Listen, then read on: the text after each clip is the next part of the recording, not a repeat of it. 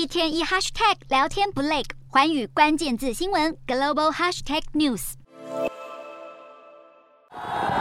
二零二二年卡达世足赛登场，大批兴致勃勃的球迷聚集到巴伊特体育场观看主办国卡达出战强硬对手南美洲高原杀手厄瓜多。场外烟火齐放，搭配无人机秀，主办单位所设置的球迷区人潮一度超过四万人上限，无数球迷被挡在门外拒绝离开。不过首场开幕战结果让主办国球迷相当失望，卡达出师不利，最终以零比二败给厄瓜多，写下有史以来主办国首战吞败的难堪纪录。开赛短短三分钟后，厄瓜多前锋、国际赛得分王瓦伦西亚就一记头锤破网，让巴伊特体育场全体厄瓜多球迷陷入狂欢。不过事后经由影像补助裁判技术判定进球无效，让厄瓜多空欢喜一场。尽管如此，厄瓜多强劲攻势不断，在第十六分钟就取得十二码罚球机会，瓦伦西亚操刀得手，踢进本届世足赛第一球。这也让三十三岁的瓦伦西亚成为世足开幕战最年长的进球者。在第三十一分钟，瓦伦西亚再度建功，门前接。或传中后，头锤将球顶进球门左下角，厄瓜多以二比零扩大领先卡达。上半场结束，厄瓜多完全压制对手，掌握百分之五十四的控球权，三次射正，两度破网。而至于卡达，则是拥有百分之四十六控球权，不过两次射正皆无建功而返。下半场卡达反攻不成，厄瓜多也未再进球。中场厄瓜多以二比零赢得世足赛首胜。